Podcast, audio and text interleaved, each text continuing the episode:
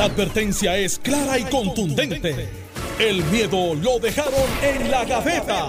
Le, estás dando play al podcast de Sin, miedo, de Noti1630. Buenas tardes, escucha yo, eh, Carmelo me, me- Buenos días, Puerto Rico. Esto es Sin Miedo en Noticiero 630. Senador Carmelo Ríos, bienvenido, buenos días. Eh, buenos días, compañero estadista Alex Delgado y al compañero. Alejandro García Va Padilla. a seguir, va a Buenos seguir. días, eh, Carmelo. Buenos Dígame, días, Alex. Estado Librista. Buenos días, compañero Estado Librista No mienta. Alex Delgado. No mienta. Este, a Carmelo y, por supuesto, a todos los puertorriqueños y las puertorriqueñas que nos escuchan. Bueno, hoy es el debate decisivo. Esta noche, en un ring rodeado de púa, eh, fuego. Máscara versus Caballera, Royal Con la Rumble. candidatura colgando encadenada a 40 pies de altura. Wow. Me, me- llevaron a los A 80 mí cuando, también. cuando Carlos El Colón andamio, cuando peleaba. en el andamio Cuando peleaba con Randy Macho Man Savage, que fue en el Mets Pavilion a 30 pies, no era 40. Y de allá arriba se. Como quiera está alto. Bien, y de allá arriba se cayó Randy Man Savage, que era un, un luchador bien famoso. Cayó que, en un colchón. No, pues se cayó de verdad y se lesionó. Y yo y Carlos Colón y Víctor Llovica, que eran los presidentes de la Capitol, tenían un apartamento en Isla Verde, que era donde todos ellos se quedaban porque venían aquí en un intercambio. Y Randy Machman Savage lo vieron en la playa porque no podía dormir. y eso lo sé porque yo era fanático, fan, fan de la lucha libre de los 80 y 90 de verdad. Muy bien. Este, ¿Te veía lucha libre también? Yo vi lucha libre. Yo también. seguro, Yo seguro. me acuerdo de A los gemelos Batten, los John fanático este, de los John los. Invaders, que eran como los supermédicos. o sea, yo era fanático, pero Carlitos Colón, el acróbata de Puerto Rico, era siempre. No, sí. yo, yo me lesioné. Chi- chiquistar, Sí, eh, yo- eh, oye, había un lenguaje que Era era yo prefería chiquitar cuando era de los técnicos. Después se cambió para el lado de los de Carmelo, de los rudos. No, y no, a mí me gustaba más de los rudos y Barrabás, que era árbitro de béisbol en Levittown. Barrabás Espana y el hijo de Barrabás Espana Sí, también. Alvin. Este, Barrabás era- entonces cada vez que él este, ponchaba a alguien, los, los fanáticos del béisbol de pequeñas ligas le gritaban habichuelero, parcelero, brutal, o sea, que era lo que él nos decía sí. en la televisión a nosotros. a palo limpio empiezan a con Normando a las 8 hablando de grandes ligas, de los Yankees, Nosotros somos de más los criollos. Astros y nosotros de No- Carlitos Colón no, chiquita. campeón Pero universal y nunca salió de Puerto También Rico. podemos hablar de grandes ligas. Podemos. Sí, eh, yo jugué béisbol, así que Eh, Boston, Boston. Red Sox de Boston. yo, yo, yo soy yo soy de los que viro, viro los equipos por picheo. Me gustan los doyos. ¿Usted qué apuesta que va ganando? Ah, no, a los pitchers. El béisbol se ha convertido en un deporte de pitchers, no, de soy- bateadores. Yo no soy yankee ni en béisbol. Debo decir que Luis Muñoz Marín era fanático de los Yankees. Bueno, pues hoy es el debate. eh, el debate hubiese sido la semana pasada, pero por las inundaciones, el mal tiempo, la amenaza de una tormenta, se pospuso para hoy y estamos a tres días del debate. De- Algo ya eso de por sí es histórico, hecho- que a tres días de un evento electoral hay un debate candidato. Eh, eh, resulta ser mm, eh, más importante de cara al debate Correcto. que sea esta semana y la semana anterior. Y, y le hemos llamado desde, desde que se trabajó el debate decisivo. y al ponerlo a tres días de la primaria, Más todavía. lo hace más decisivo Lo todavía.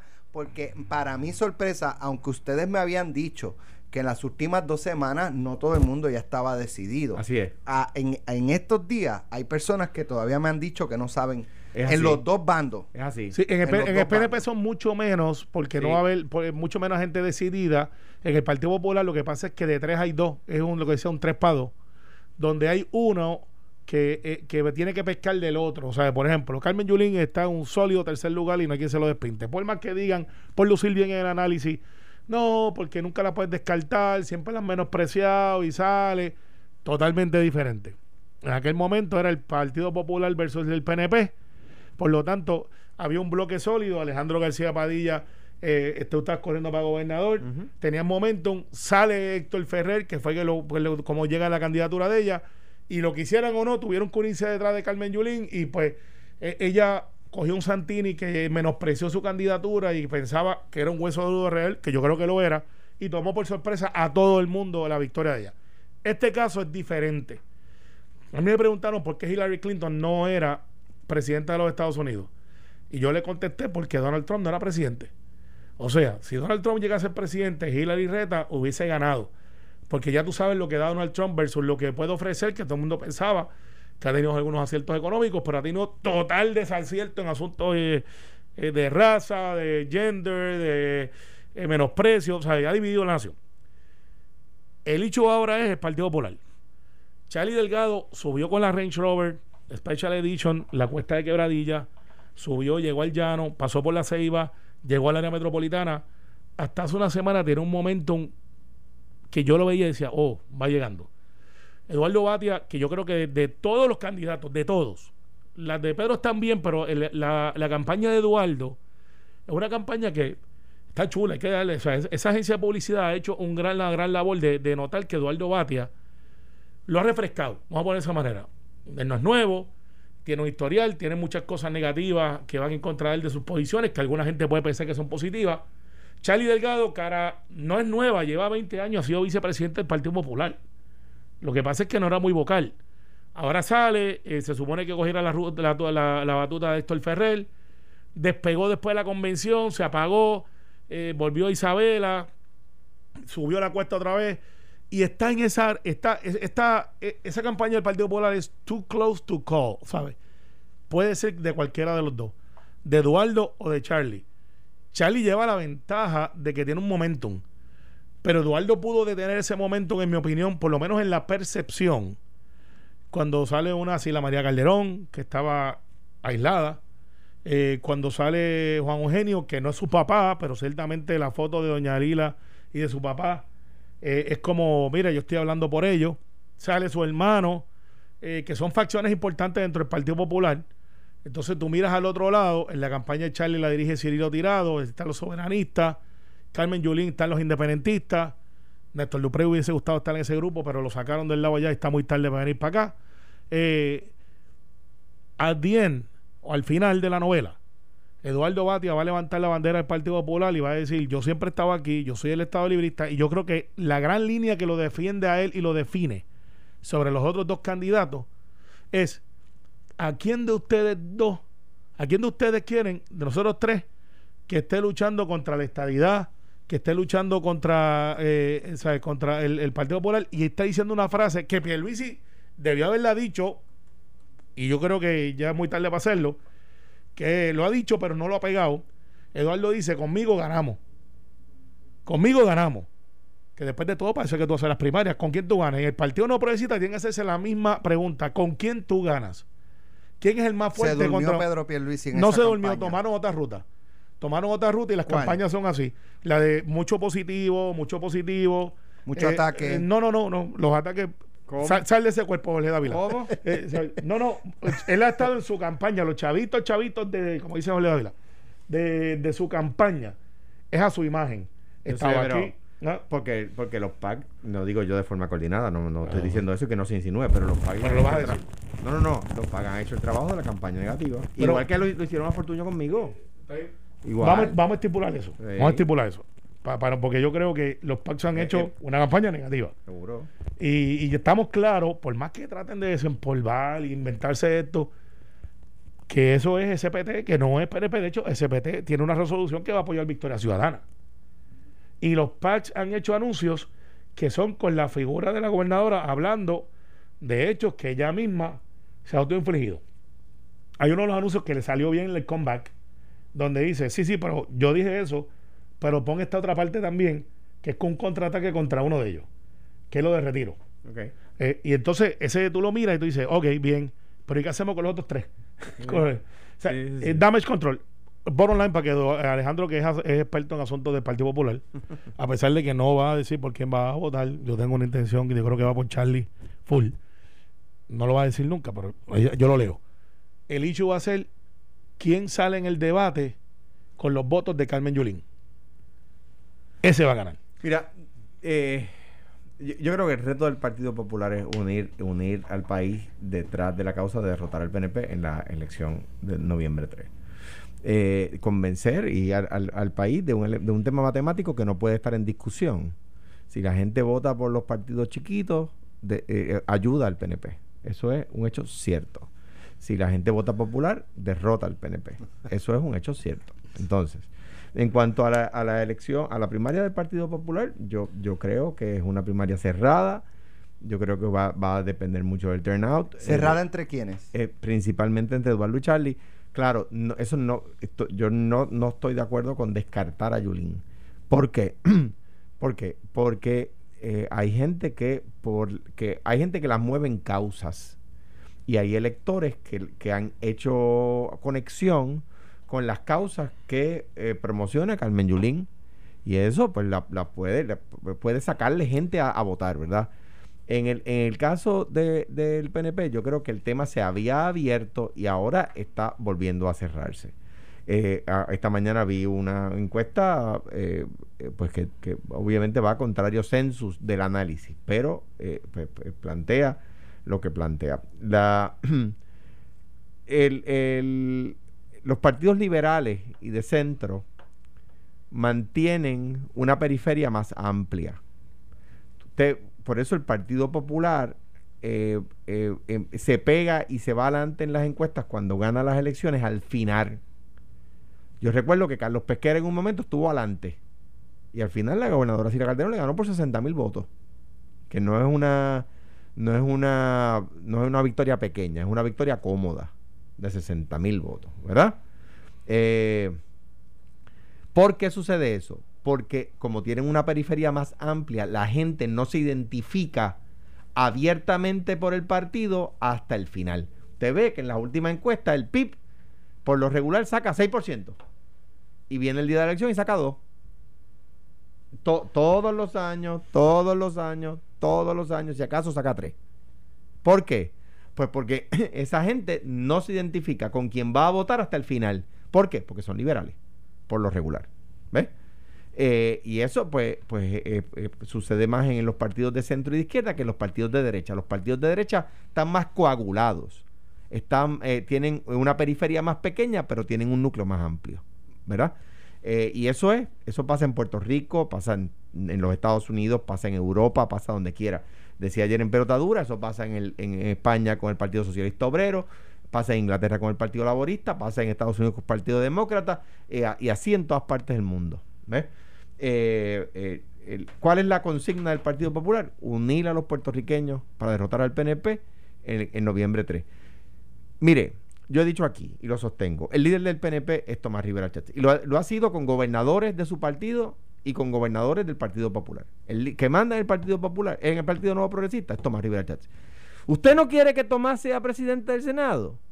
Tiene que votar popular. ¿Usted quiere que Tomás sea presidente del Senado? Vota PNP. Es así de sencillo. La última vez que dijeron eso, me acuerdo del speech de él que decía Gracias por votar por mí. La última vez que, la última vez que yo recuerdo que dijeron eso lo dije yo y ganamos. No, no, no. La última vez que dijeron si votas por Tomás de chat, votas por, votas por el, por el. Yo, eh, era, algo que era hacia la figura de él y, ganamos. Es que yo, yo estoy clarísimo. Si ustedes ganan el Senado, Tomás va a ser presidente. El que quiera eso, vota PNP. El que no quiera eso, tiene una alternativa y es la insignia del Partido Popular el, el, usted quiere que Wanda Vázquez o Pedro Pierluisi sean gobernadores, pues tiene ese partido.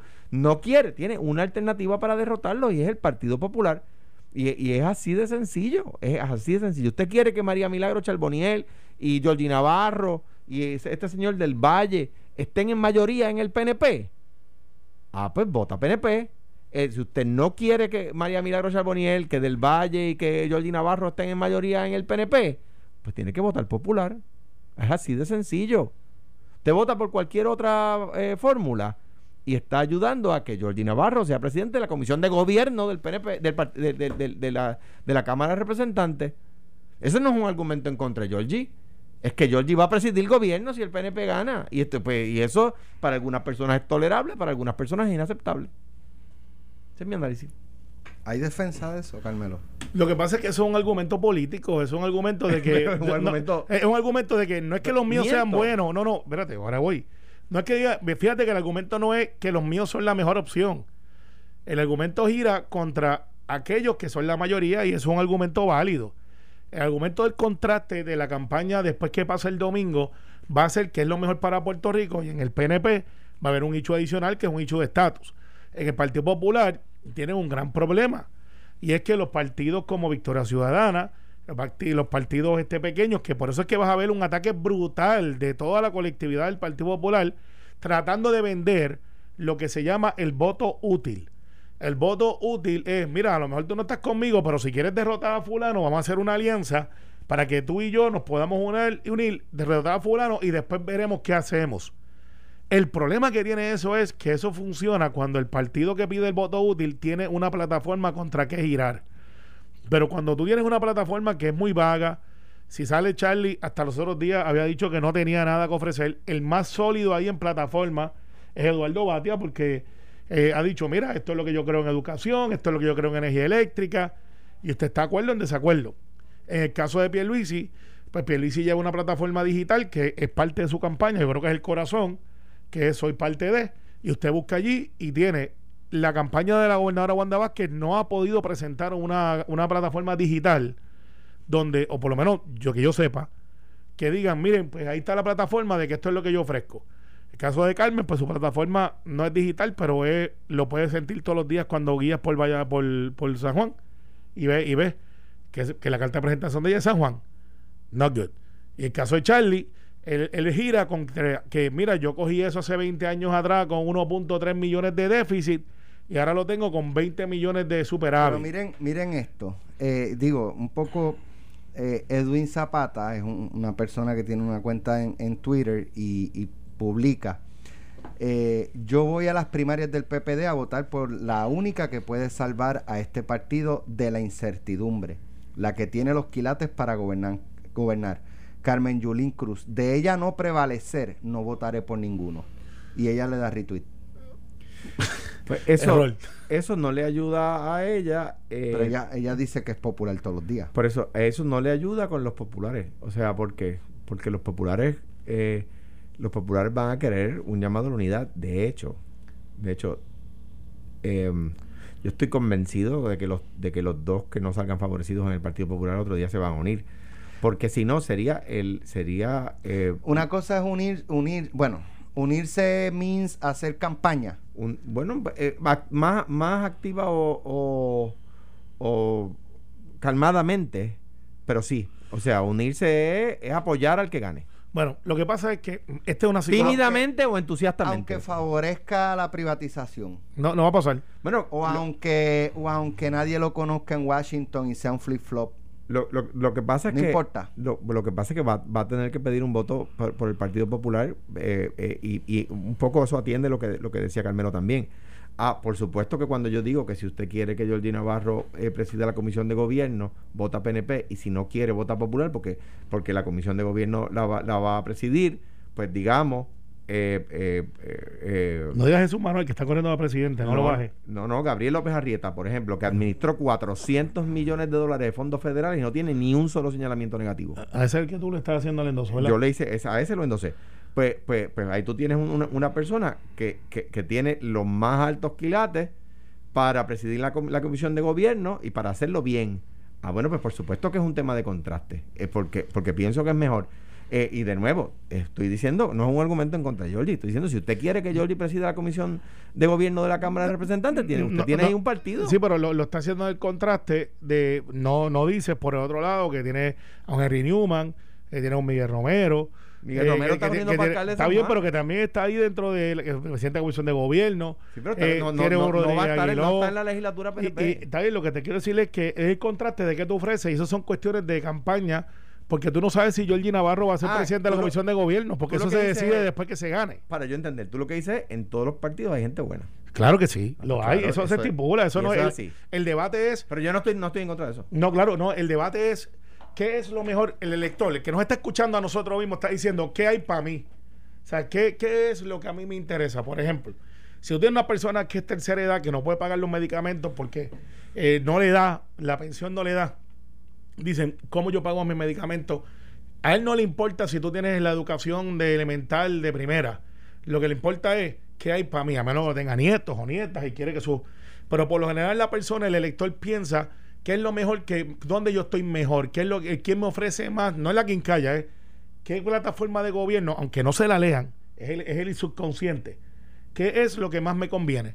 Si a los enfermeros, a las enfermeras, a los maestros, a los bomberos, policías, a la empresa privada, porque aquí hablamos mucho de los servidores públicos, y eso es importantísimo.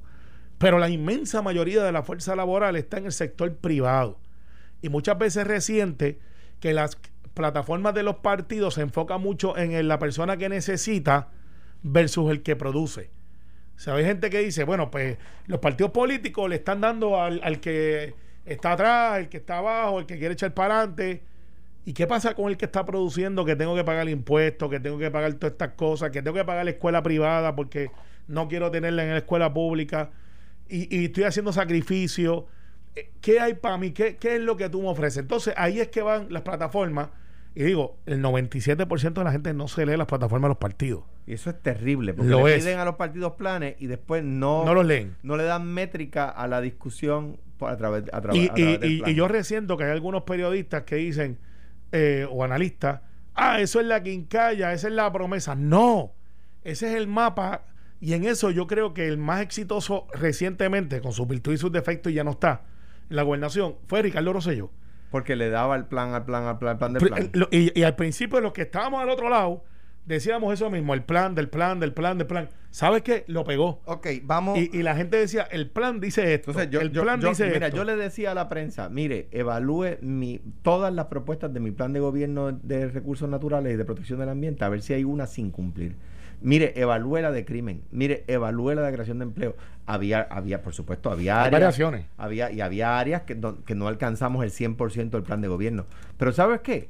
A los propios periodistas, a muchos de los que iban, a la inmensa mayoría de los que iban a mi conferencia de prensa, no le interesaba. Claro, y ahí es que vamos, Alex.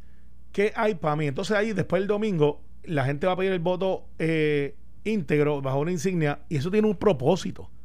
Si tú quieres adelantar tu agenda y quieres que ese partido tenga todas las herramientas, pues pides el voto íntegro porque necesitas todos los componentes para aprobar, para aprobar el plan de gobierno. Y en eso por eso es que Ricardo Rosselló en aquel momento, que yo creo que en la época moderna es el más organizado que hubo y lo llevó a la victoria. Era, miren, mi plan en esto es esto. Y la gente lo buscaba. Y él decía plan y no se salía. No se salía. Y yo creo que eso es lo que va a pasar después del domingo. Voy a hacer esta pregunta y nos vamos a la pausa. Eh, la, la semana pasada, a principios de la semana pasada, la alcaldesa eh, dejó los paños tibios y atacó frontalmente a Eduardo Bati al decir que era el candidato de, que creía en la en privatizar eh, la cosa pública. Y de Charlie Delgado dijo que nadie lo conocía en Washington y que era una persona que ella utilizó un término, no me acuerdo ahora mismo, pero que cambia de posiciones, que no no, no tiene lealtad con sus posiciones, whatever, algo, Sí, no, no recuerdo bien. Flip flop, flip flop. No dijo Eh, eso, pero... pero- pero por no ahí. quiero- ¿Qué a pasa? decir? Que Charlie Delgado y Eduardo Batia la ignoraron y el tema duró 24 horas. Se acabó. Obvio, si cometen el error de Hoy, contestarle. hoy, vendrá Carmen Yulín a retomar esa ofensiva. Esto fue, el podcast de Sin, miedo, de Noti1630. Dale play a tu podcast favorito a través de Apple Podcasts, Spotify, Google Podcasts, Stitcher y notiuno.com.